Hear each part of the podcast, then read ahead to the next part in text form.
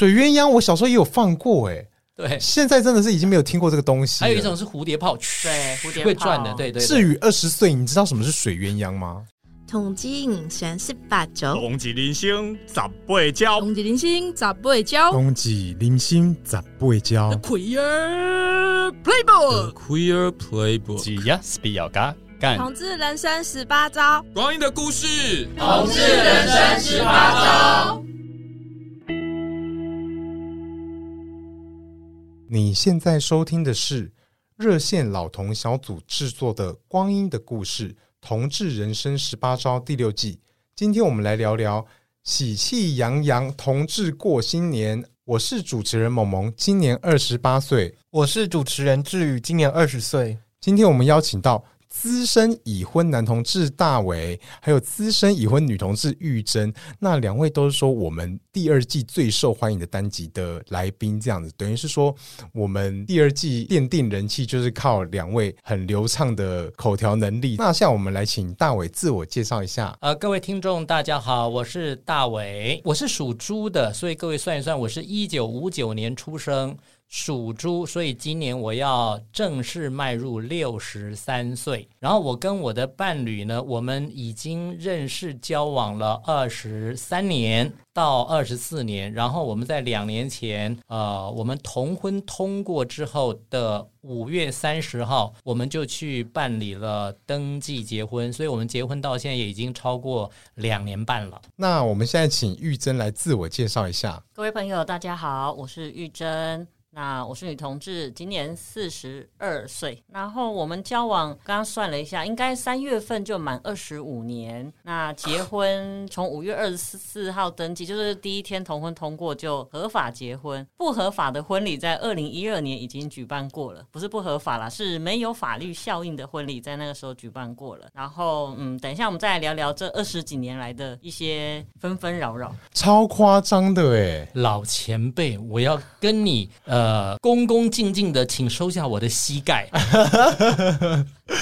怎么会？你们两个人交往的时间的岁数都比志宇年纪还要大？哎，是是不舒服的开场。就是志宇还没出生，你们就已经交往了呀？所以志宇今年几岁？二十。哇，好幼气哦，好可怕哦。大伟是高中老师，所以应该对于幼齿的男生也是说还蛮熟悉的，是吗？嗯，曾经非常熟悉，应该我已经我已经退休十多年了，所以已经不熟悉了。所以调教高中生的功夫已经还是不行了。嗯，因为当初我教的是前三志愿的学校，所以那些学生基本上都非常的优秀，不需要我调教。今天呢、啊，像过年中的婚姻中的同志啊和伴侣啊，你们都是怎么样跟另一半来过年的？嗯，我先讲吗？还是好？那我先我先讲哈。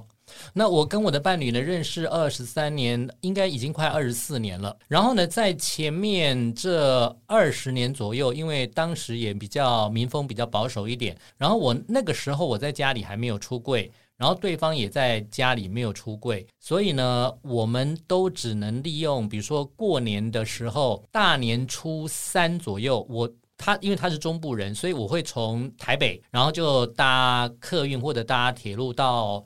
中部去找他，那么到他们家去，然后就以晚辈的身份或者以朋友的身份跟他的家人见面，这样子。初几呀、啊？呃，大应该是初三，应该不是初二，因为我又不是回娘家。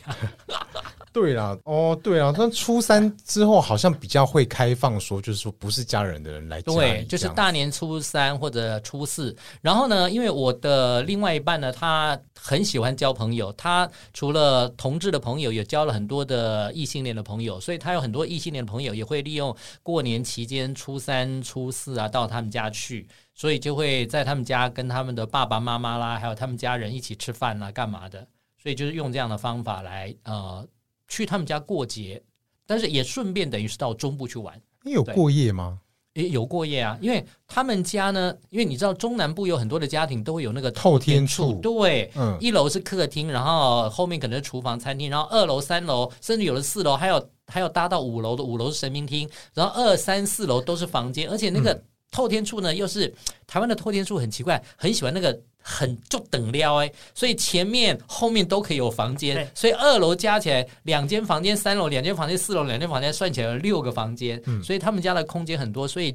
而且他从年轻时代开始就是呃会欢迎朋友到他们家去住宿，就对，所以他有那样的一种呃生活的习惯了。所以我就利用这样的状况，就利用春节的初三啊或者初四的时候，也会约他的朋友一起下去。所以有时候也不是我一个人，有时候可能还有别人，或者也会有他的异性的女性的朋友去。然后呢，这个异性的女性朋友呢，有时候呢就会扮演有一点点像是伪女友的角色，对，伪女友的角色，而且这个这个伪女友呢还会很贴心的，还会包红包给那个呃我男朋友的爸爸或者妈妈啊，这也太夸张了吧！所以有时候伪装伪装的很好。他是他是刻意去的吗？就是朋友特意邀请他的吗？不是，因为呢，他的那，因为他很很喜欢交朋友，所以那些异性恋的朋友也很喜欢，呃，想要中部去玩，反正过年到处去走一走嘛，去逛一逛嘛，那就会他家就会变成一个点，那我就会跟着他的朋友要去的时候。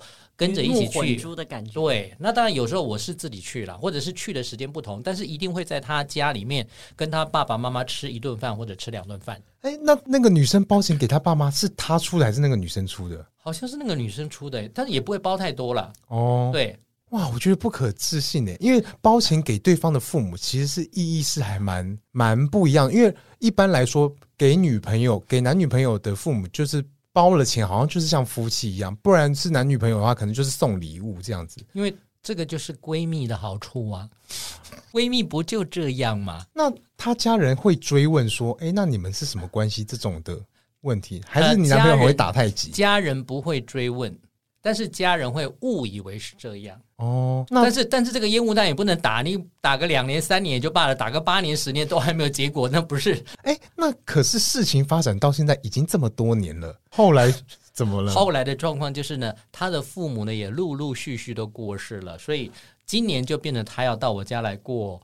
除夕吃年夜饭了啊！因为我在我家里是出柜的状况，所以他到我家来是没问题的。哦，因为他的爸爸在十几年前就过世了，然后他的妈妈在两年多前过世吧，所以实际上我们家里面从去年就在问说，那他会不会到我家来吃年夜饭？我说他要回去台中，然后或者是要跟他的这个晚辈一起过年。但是今年呢，因为就决定要到我家来过年，就是吃年夜饭，大概就这样。嗯玉珍好像也有类似的经验，对不对？就是说，伴侣到自己家里选择要或是不要来过年。其实我跟大伟的前半段都很像，真的大概也是十十年前我才第一次到他家吃饭，然后我们也是，也不是说第一次到他家吃饭，应该说第一次在在过年的期间到他家吃饭。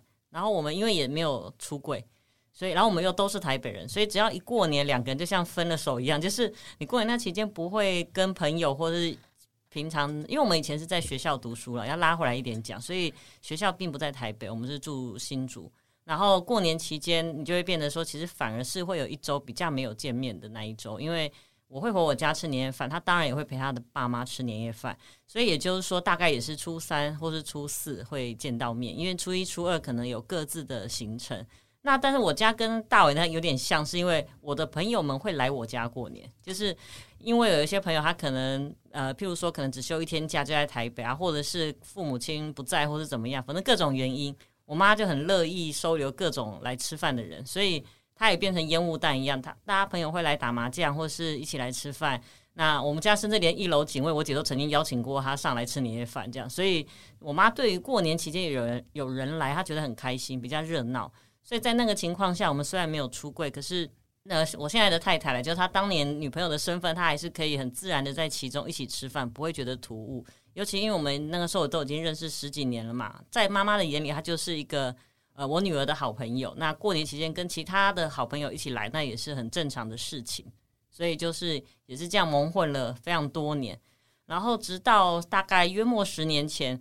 那个时候我去他家吃饭，是因为他爸妈其实不太能接受我们的关系。我们虽然没有出柜，但是就会避免让他们看到，因为想说，嗯，我们没有一定要强迫他接受啦，只是觉得他们也没有反对啊。然后我们会彼此打个电话跟对方父母拜年。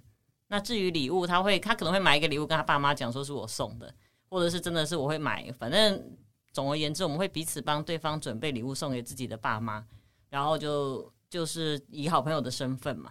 然后后来因为呃他爸妈虽然不能接受我们，但是某一年就因为一些事情，我们就开始进入到他家。那个时候已经交往第大概第八年或第十年了，所以那时候吃饭就真的很紧张啊，好像初三吧。吃饭的时候他妈夹，因为我不吃葱，他妈夹鱼上面就满满的葱放进我的碗里面，那你当然还是要说谢谢，然后就吃，但其实已经快吐，因为真的没有办法。然后第二个东西就是我我也不吃青椒，他妈弄了青椒香肉，整个青椒放下来，我觉得我眼泪已经在眼眶里面打转，然后又不敢讲。然后后来那时候被年菜虐待，对，而且他家吃饭好安静哦，我筷子都不太敢碰到碗。我想说，为什么吃饭那么安静？就他家是吃完饭大概半个小时年夜饭就会结束了，然后会各自。看电视或划手机，但是会在同一个空间里，就是呃彼此话不多的陪伴，但是全家都会到。我家不是，我家是年夜饭一吃要两个小时才会离开那张桌子，然后感觉好像永远吃不完。然后就是我家比较热闹，会一直吵，一直讲话。然后当青椒香肉进我碗里的时候，说时迟那时快，隔壁那个女子就拿筷子夹过来，按、啊、我们一人一半好了，然后一抽就把肉留给我，青椒抽走，我就觉得哇超强，我就。就这样安然度过了我们第一次在过年期间吃饭的那个恐怖年菜经验，因为我真的不敢拒绝。然后，因为我觉得好不容易这么多年年来，我可以一起跟你们坐在这里过年期间吃饭，对我来讲是有有别种意义的，所以我不想表现得不好，所以。就是虽然看着我不敢吃的菜，我觉得还是有吃进去，所以那那件事情让我有点印象深刻。那是大概十年前。哇，那真的是因为过年是一个很重要的节庆，所以大家都在这当中努力想要扮演好自己的角色。像我刚刚听起来，我觉得还蛮还蛮不错的。你们两位都有，就是说过年的时候看到自己身边或是自己家里的亲友会号召朋友也来一起自由的相处，这样子等于是说在反而是在在这个喜庆洋洋的节庆的时候。大家就是说，人跟人之间的界限比较模糊，好像就真的说是，真的是蛮有过节的感觉。对，因为一般人有的时候会觉得说，哎，过年的时候他其实是很疏离的，因为跟亲戚没话聊。可是你们的经验，哎，反而是正面的，人跟人之间反而更自由的相处来去，这样，既然连保全都可以上来吃饭。对，我家就比较喜欢热闹呢，因为其实也这个也是原呃缘由，也是因为我爸爸在除夕过世的。最初最开始是这样子，然后隔隔年爸爸过世的隔年，我怕我妈妈会难过，所以我有一个好朋友，他过年都是一个人，我就托他来，理由就跟我妈妈说，他都一个人过年，好可怜哦。然后我说可不可以叫他来，因为我想说我妈有外人来，他就不会呃想到爸爸的事情太多。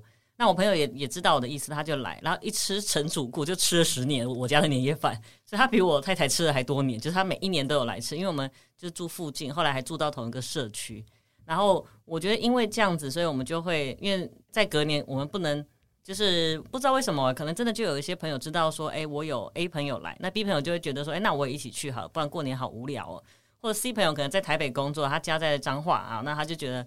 我初二就要回来上班了，不如我也初三开始也去你家吃饭好了。所以我家就是就会有的时候你还睡起来，跟妈妈还在拜拜，就已经接到电话，我在你家大厅了，我不急，我不赶，你可以你回来跟我说一下。我想说这哪哪门子不急不赶，就是那那我妈也都会很高兴，因为她觉得说过年有热闹有人气很好，就这样子。因为爸爸开启了我家会有过年的时候会有一堆，老实说大概三分之二的同性恋都在家里。就妈妈后来我出柜，我也顺便出卖了一些朋友。妈，其实你相处那些人都是同性恋呐，其实。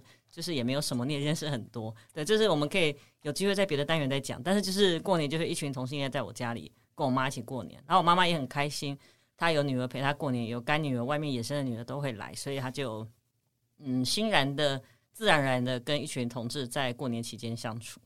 对啊，过年的时候真的是人气还蛮重要的，而且一个人过年真的是会被别人就是说还蛮凄凉的，然后就会觉得说啊，那也是舍不得就。帮你化解一下这个一个人过年的舍不得啦。哎，玉珍，我蛮好奇的哈，你刚刚分享的是你第一次去女你女朋友家跟她的父母一起吃年夜饭，对，或者是吃这个春节的时候去吃饭，然后很安静。那这种状况在后来呢？你们的状况，你跟你的女朋友的父母之间，你还要再去他们家吃饭，或者过年过节去吃饭，然后状况有变化吗？有改变吗？我蛮好奇的。后来就是因为年年夜饭还是要陪彼此的家人嘛，然后我们就是因为其实后来我们也都彼此都出柜了，还是会去吃饭，但有比较没有那么战战兢兢了，因为你也开始慢慢习惯说他就是这么安静，对他们没有生气，但是很安静，然后我就很想接 WiFi，我就是很就是怎么会这么安静，就很不自在了。然后但是后来就会比较可以相处，然后就大部分，譬如说初一我去他家吃饭啊，初二他来我家吃饭，我们就会先讲好这样子。当然，但是除夕就是各吃各的。可是因为我们都是台北人，就比较没有办法过夜。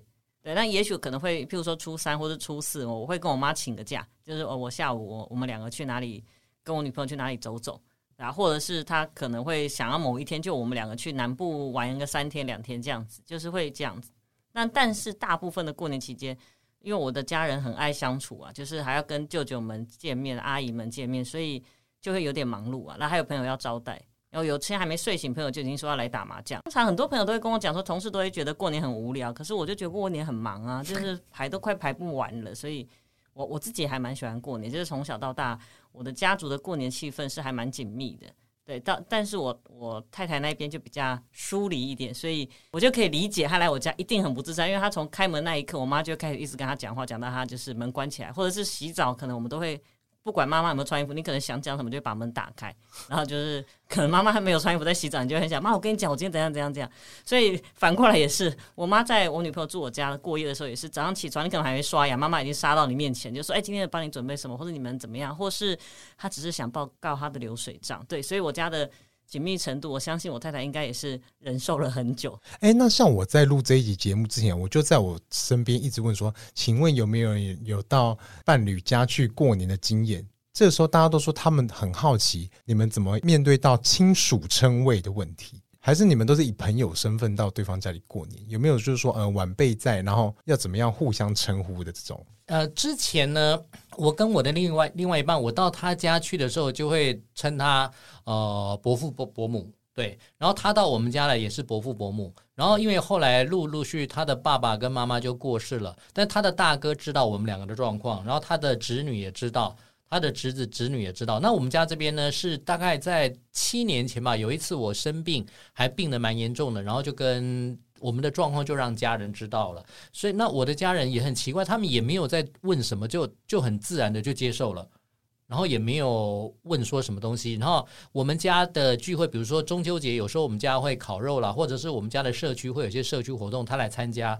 然后呢，我们家人也会问，比如说我大哥或者大嫂问说：“哎，某某人要不要来呀？或者他这一次要不要来我们家烤肉干嘛的？”所以我们家的状况就是，他们之前可能有怀疑，但是没问。然后等到我们状况让他们知道之后，让他们知道说我们已经认识了二十多年，实际上我们就是在交往的状况，然后我们就是一个同志伴侣，他们也就接受了。然后我们结婚登记之后呢，那我弟弟知道之后，他就说，呃，如果我们要办结婚典礼的话，他跟他老婆跟他们的小孩要来参加。所以我的家庭状况就是，好像没有一般人那种爸爸妈妈或者家人。觉得你是同志，然后就排斥，他们很自然就接受。我也不晓得为什么这样，因为我也没有做事前没有做什么功课，或者没有先布线干嘛都没有啊。但是我的家人，包括我的我的长辈，因为我妈妈二十多年前就过世，但是我的爸爸他现在已经都八十七岁了，但是他也就接受啦。我不晓得这是怎么回事，反正他他就是这样自然的就就发生了，我也不晓得为什么。然后他的哥哥那一方面也很奇怪啊，他的哥哥是学理工的，然后他的哥哥呢知道他的弟弟是同志，也没有问。然后他的哥哥的想法就是，他的理工团认为这可能就是脑袋当中的某个区域怎么样怎么样，所以你就是同志，他就很自然而然他自己找到一个合理的他认为可以接受的的的方的方法，他就接受了，对。就很奇怪，然后他哥哥因为现在在工中国大陆工作，然后有时候回台湾来，大概一年会回来一次了。那因为他在台北工作关系，他的家在新竹，所以他在台北就住在我们家，所以他也都完全知道我们的状况。呃，以出柜这个问题对我来讲，我发觉我的经验是我没有碰到任何跟出柜有关的阻力或者障碍，包含我以前还在学校教学的时候，是学生看到我参加社会运动的新闻或者是电视的。呃，报道，然后主动举手问我，然后我就跟他们讲说，为什么会参加那样的活动？因为我是同志，然后怎么样？那学生也就接受了，就所以也很奇怪，那也不会因为这样，然后学校的工作环境就会有人去好像人家会想说，会不会因为你的同志身份，然后就会把你特殊看待排斥，或者把你踢出校园？也没有啊。当然，每个人状况是不一样。那我们现在回归正回归正常，就是以这个同志的伴侣的跟对方或者跟自己家人那种关系，就是很自然而然，然后就会在过年过节的时候会去他家，或者他到我家来。哎，那像志宇，你是不是刚刚也有提到说你有去中国过年的经验？你要不要先介绍一下你为什么会去中国过年？对，为什么？哦。因为那个我外公外婆跟一些舅舅还就是住在中国，因为我妈妈是从中国那边嫁过来的，然后我妈妈那边的家庭是在中国东北那里。我妈妈她是从中国东北那边嫁来的，所以我还是有一些外公外婆，然后跟我妈妈那边的亲戚都还住在那里，所以就是呃，去中中国过年的话，其实也没有说就是可能多久去一次，而是看我那可能我去中国的时候是冬天去还是夏天去了。过年应该是冬天吧？对。哎，那你所以你会在不是过年的时候也会去中国？啊，当时感受怎么样？当时感受，呃，家中的氛围的话，就是因为中国过年跟台湾过年不太一样。中国过年就是从下午四点开始吃年夜饭，然后一路吃到就是晚上十二点之后。都吃什么啊？呃，就是吃一些传统的东西，还有一些过年必备的东西，像什么猪皮冻啦、锅包肉啦，然后一些糖醋鱼，就是那种各种。然后你就是在桌上看不到任何青菜类的东西。哎，所以跟台湾很像，跟台湾很像，然后就是除了这些东西以外，就还有各种的酒。可是你说四点开始吃，跟同一群人吗？还是怎么样？跟同一群人，然后吃到晚上的八点、九点、十点，吃吃到晚上十二点之后，甚至有可能吃到隔天早上六点，大家再回家啊啊！回家一顿饭可以吃十二个小时，配酒就可以，就一直吃饭，一直聊天，一直吃，一直喝酒，一直吃。对，那旁边会开桌打麻将吗？呃，我们没有打麻将的习惯，不过我们。可能晚上可能到了十点之后，就会小孩就会去外面放鞭炮啊，放一放，饿了再回来继续吃。对，谁在煮啊？煮这么久？对啊，我就想问，四点是谁一直在煮饭？哦、呃，我因为我大舅舅他以前是自己开餐厅的，所以呢，他就是我们做饭的话，就大概年夜饭就是会直接出出现十几道，大概不会低于十五道了。哇，对，那我问一下哈，因为台湾呢，呃。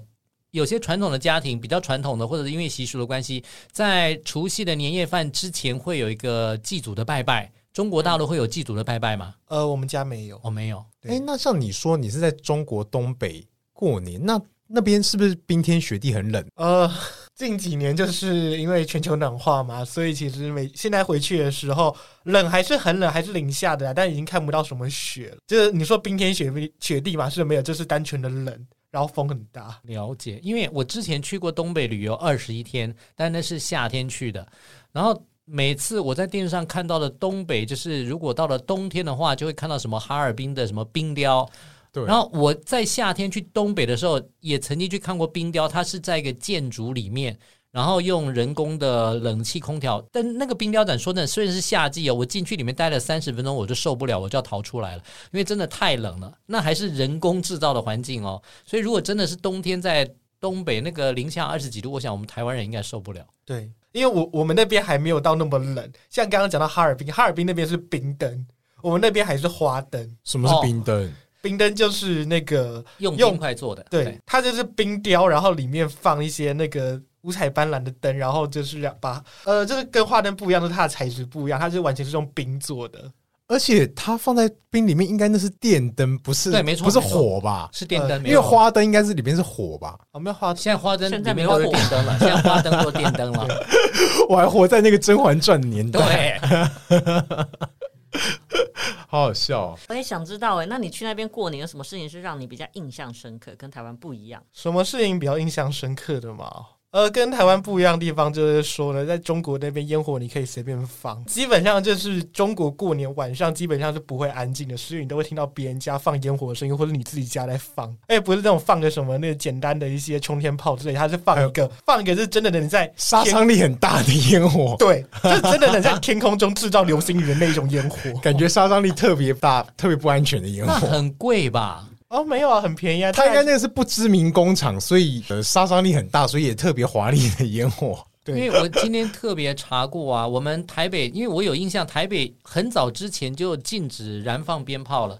然后最近好像因为考虑到过年或者某些民俗的需要，有在某些时段是可以放鞭炮或者放烟火，但其他时间都不行。但是我们小时候三十年前、四十年前过年的时候，我们小朋友都会拿压岁钱去旁边的所谓的干妈店，就是杂货店，嗯、就会买什么水鸳鸯啊、各种炮啊，甚至大龙炮或者冲天炮，咻砰，就顶多这样。但是烟，因为因为烟火在台湾说真的是蛮贵的，对，嗯、所以我们嗯，我的印象真的不会去放烟火。之花，就是小烟火。哎，我好久没听到水鸳鸯这个仙女棒啦，有没有？顶多仙女棒啦。水鸳鸯，我小时候也有放过，哎，对，现在真的是已经没有听过这个东西。还有一种是蝴蝶炮，对，蝴蝶会转的，对对，对。至于二十岁，你知道什么是水鸳鸯吗？你知道什么是蝴蝶炮吗？那个点燃，然后现在可以去丢别人那个，然后会爆炸那个小小颗的吗？后来长大之后，你就会觉得那个包红包，现在红包数字很难包诶、欸，就是不是两百就六百，就一千，就好像两百几乎也没有了吧？就觉得那个数字有点太太大了。两百应该是三十年前的价格吧？就我我妈说，她如果要包给孙子辈，她就会包两百就好，就是因为太多，就是因为我们说我们六桌吃饭嘛，她如果这样一包下去，可能就二三十个。六桌吃饭？对啊，我们过过年有六桌，你们去餐厅吗？对对对对，大家就会六桌，就大概六十个。家族的人一直。那今 那今年怎么办？疫情这样子，刚刚好取消了，刚取消而已。因为像有一次，我就记得我个等一下六十是有谁啊？是阿嬷的阿嬷生了，就是八个小孩嘛，八个小孩再分别有大概二十几个小孩。因为我记得我爷爷过世，我我这一辈就有六十六个人了。那个时候，哇，你阿妈有八个小孩了。我对阿妈八小孩啊，光某一个舅舅的一一个家庭可能就二十个人，然后大家都还是有见面。哇，你们是向心力很足的一个中华民国需要你们家的存在。可是你知道有一次不知道什么活动，就呃什么哪一次的吃饭，隔壁桌的那个人，我就默默问他，我说你应该不知道我是谁吧？然后就是亲属记忆大考验。我想要讲一个，就是说刚刚听你讲的蛮有感的一句话，你刚刚讲到说，因为不想要父母不在就散了。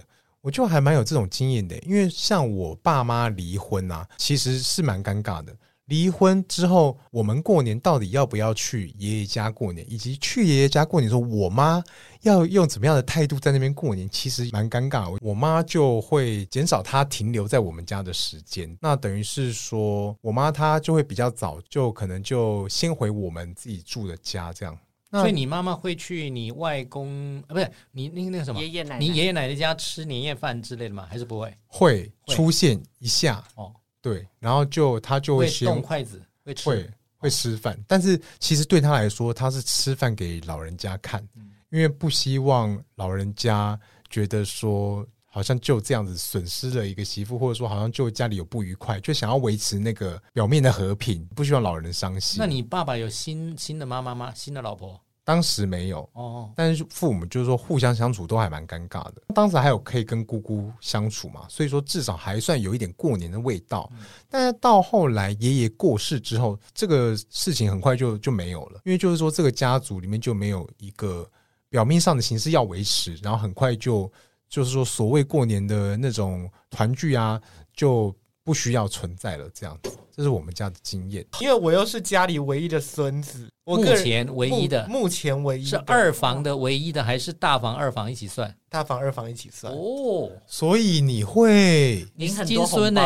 你会怎怎样？你会被很多人问候吗？呃，还好现在已经没有要回去大房那边要，真的是被问候很烦，因为有。可是你也可以收到红包啊！你虽然被问候，对，你对啊，我觉得还是不要，因为 为什么他难怪什么压力？难怪他可以买那个投资的险。所以，那你现在没有回去去他们那个集体聚会的场合是为什么？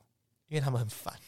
所以你有你有选择的权利，可以不要去。我有选择的权利，而且我爸也不想让我去啊啊！为什么？为什么？因为你爸可能会被要求必须要带你去啊。哦，没有，我爸也不去啊。我爸就说：“哦，那天要工作很忙啊。”你爸也不去，那你爸是不是跟他们也处不好？啊，对，我同辈的。要么就是年纪大我很多，要不然就是也才上小学而已，就是比较悬殊，没有什么话题。对，我我真的有朋友这样子，因为他就觉得大家他小朋友，因为他是姐姐的小孩叫阿姨嘛，那他就觉得他不喜欢他叫陌生人也叫阿姨，因为我们一般会叫陌生人叔叔阿姨，他就觉得我不想，所以他就说，请你叫我小鱼。对，所以他、哦、他几个小孩就都叫他小鱼，小鱼就就真的是这样子叫，他觉得那是他专属的。我们最近也开始面临这个，但也好像没什么问题。像我弟的小孩三岁了嘛，他叫我姑姑，那叫我太太就叫皮皮姑姑，因为他们他大家都叫皮皮嘛，我妈也叫皮皮，阿姨、叔叔、舅舅都这样叫他，所以不是皮皮阿姨就是皮皮姑姑，所以好像目前没有什么太大问题。那还蛮好的，没有什么汉格这样子。因为我觉得称谓，呃，晚辈叫长辈，这两年我们是在想说，因为同婚过了嘛，大家称谓会不会有什么改变？很多人就很害怕啊。其实我觉得这还蛮自然的，因为在还没有过之前，他们就是这样叫啊。过了，其实他们也还是这样叫，没什么太大的差异。倒是好像有人问过我妈，说我太太是她的谁，然后她好像就是干女儿之类的吧，就是就就这样也带过了。诶，因为其实那些人其实。既然你不常见面，其实问候也只是随便问问，你也不需要太认真回答。对，其也许没有恶意，也许只是没有话题啊。所以我觉得，如果很在意的话，反而很不自然了啊。所以就有时候你就把把它当做没听见，你可以直接跳下一题就好了。过年期间的确问碰到很多这样的状况，然后很多很讨厌的问题。亲戚就是没话就要找话，不要让那个场面冷下来啊。所以一定要。假装关心一下，实际上他也不是，他只是假装关心一下，找话题而已。就是场面还是要热络一下。对啊，对啊。倒是有一次是我有某一个舅舅喝醉了，他倒是很奇妙哦。那时候我还没出柜嘛，他就呃，因为大家要说说再见啦，大家各自回家，他就喝醉了，他就抱抱抱我啊，呃，保重身体啊啊！如果以后啊有交男朋友或女朋友，都可以跟舅舅讲哦。然后什么？我想说，到底是趁醉想要叫我出柜，还是就是他是真心话？因为我也怀疑他的女儿是是。就是 LGBT 嘛，所以我不晓得说那个舅舅是为了表达他的善意，还是一时喝醉了说错了。可我觉得那个经验对我来讲还蛮特别的。对，酒后吐真言，他是真心的。对，那因为你知道，其实你感受到他是真心关心你啦，对吧？然后他就说啊，你以后呃呃呃，舅舅希望喝到你的喜酒啊，啊，不管你是交男朋友啊还是女朋友，都记得跟舅舅讲。我就想说哇，然后就。就心一惊，可是也没有什么，因为反正他醉了嘛，也不会不会有什么问题啊。我就我就是好好好好好，让你保重，拜拜，就就结束了嘛。可是那一件事情让我还蛮印象深刻的。那我蛮好奇的话，你刚刚在前面自我介绍的时候说你跟你女朋友交往多久啊？然后你们在什么时候登记结婚？嗯、但是在前面就有一场婚礼，那场婚礼有多少人参加？那场婚礼其实参加的，应该说参加的亲戚不多，因为那个时候我决定结婚之后。我们还没有跟我妈出柜啊，然后我是就是等于是我出柜的同时，我就告诉她年底我有婚礼啊，就是就，然后我妈只有跟我讲一句话，就是你不要让其他人知道，对，我因为我妈还是会在意啊，就是她。所以那场婚礼真正有到的是你的好朋友，他的好朋友而已。阿嬷有来吗？长辈有去吗？长辈，我妈是唯一最大的长辈了啦，因为我太太她家爸妈不愿意来，她爸妈其实是比较早知道，她姐姐全家都有来啦。那我我这边来比较多，我的。我弟弟，然后弟弟媳，然后嗯，那时候还是我弟的女朋友嘛，然后我姐姐跟表妹也是全家来，她知道我们的状况嘛。其实我中间有问过我妈妈说，可不可以让某个亲戚来，因为我想说那时候刚好也生病啊，希望让她冲冲喜气。我妈就觉得还是有点。该有，因为其实对他而言，他还知道我的同志身份还才不到半年嘛，所以可能有点冲击。嗯、而且我妈有的时候跟我说不来，然后又突然间又说要来，害我们的活动都要改一下嘛，就是怕那尺度不太对，然后 就没有啦也不是。所以其实我们也有一百多个人参加我们婚礼，其实也不少啦，但是只是说大部分是朋友。同学，对，然后当年我炸出 就是炸我的那些同学们也都有回包红包来，也是蛮愉快。然后至于同志朋友，我们其实在喜帖里面就特别写，就是请您付餐费就好，因为同志付了太多红包拿不回来嘛。毕竟那一年是二零一二年，现在是二零二二。对，前两天才跟我妈讲，我竟然婚礼超过，就是今年要满十年，也是一件很可怕的事情。所以那时候十年前，你想想看，那个志宇还念小学的时候，我们在台湾办婚礼啊，而且是在同婚通过之前的八年左右，哎，七八年前，真的很久，你就办了一个婚礼，一百多人参加的，对，好厉害哦，很很特别的经验啦。那时候其实战战兢兢，因为也很怕餐厅不太能接受啊，然后或者是我们去找，因为我们两个都有穿婚纱嘛。然后呢，婚纱的阿姨最后还问我们说：“哎，你们到底谁要结婚？”我们说：“哦，两个都要结。”啊，这么巧，因为他看我们两个都有试婚纱，他说哪一天结？然后同一天，同一天这么巧，我说对啊，同一个场地。他还一直，他完全没有发现我们两个是一对，他就是觉得说：“啊，你们好朋友就在同一天结婚，真的很好哎，这样还可以参加。”然后就觉得嗯，蛮有趣的。对，哇，实在是太特别了。对，那个又是另外一场有有趣的事情。所以其实是在二零一二年那时候结婚的时候，是大部分都是亲朋好友跟跟同学啦，因为毕竟我们十七岁就交往了，在学校就认识了。你们真的是走在很时代的前端的哦。那一年，对，厉害。那一年也才刚提出草案，就伴侣们才刚提出草案。哇！所以你们是在募款晚会上面舞台上吗？对啊，他是募款小天使啊，然后的呃助理啦，就是小天使主持人的助理嘛。所以以前不是都会写那个捐款单，对对，然后他就捐款，就上面附上一句话，是不是？他就他就说，譬如说呃，什么陈小姐说玉珍，我们结婚吧，捐一万元，类似这样子。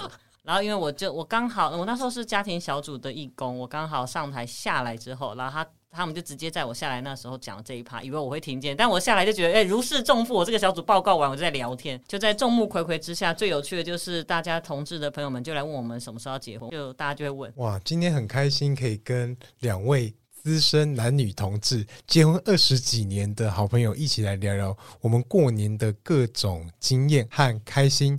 祝大家在虎年都是能有喜气、有人气也有运气的一年。祝大家虎年虎虎生风！还没有交到男朋友或者女朋友的，赶快交到男朋友或者女朋友；已经有男朋友女朋友的，能够手牵手，好好的、长长久久的享受你们这辈子的缘分。然后已经步入婚姻的，希望你们也能够幸福、快乐、美满，像玉珍跟他的女朋友一样。是的，祝福大家虎里健康，虎里好运。祝各位在新的一年虎年行大运！谢谢大家，新年快乐！新年快乐！新年快乐！谢谢大家。大家，拜拜拜。台湾同志咨询热线协会为全台湾第一个立案的同志组织，在台湾，我们已经陪伴了同志社群二十多年，聆听了上万位同志的心声。你的捐款支持可以让我们持续稳定的提供服务，让同志有更好的生活。你可以上网搜寻同志咨询热线，也可以追踪热线的脸书或是 IG，了解如何支持我们。